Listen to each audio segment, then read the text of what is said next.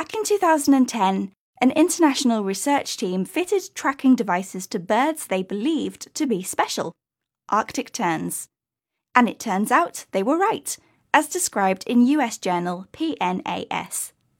The Arctic tern has an extraordinary year long migration from the Arctic Circle to the Antarctic Circle and back again. What does this route look like? Arctic terns begin their migration in the northern hemisphere in the summer, which is breeding season. As it gets colder and darker, turning to winter, the birds fly southward, parallel to the coast of South America, or hugging the coast of the African continent to reach their winter feeding ground, the Antarctic Circle. And they do not always fly in a straight line. While heading back up north, their flight path mimics an S shape, which they follow to save energy while navigating the wind systems in the different hemispheres.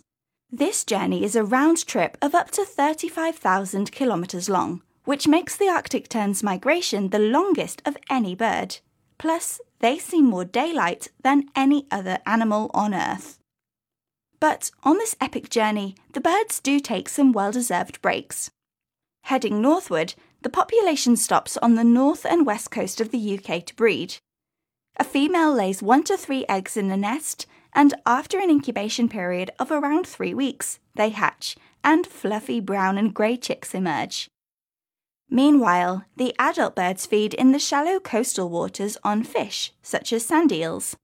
In contrast, while heading south, the birds appear to stop off in the middle of the North Atlantic Ocean, where they indulge on fish and zooplankton, preparing themselves for their long journey ahead. So, if you ever see a little black and white bird with red legs and a red beak, show them some appreciation. They have flown a long way to see you.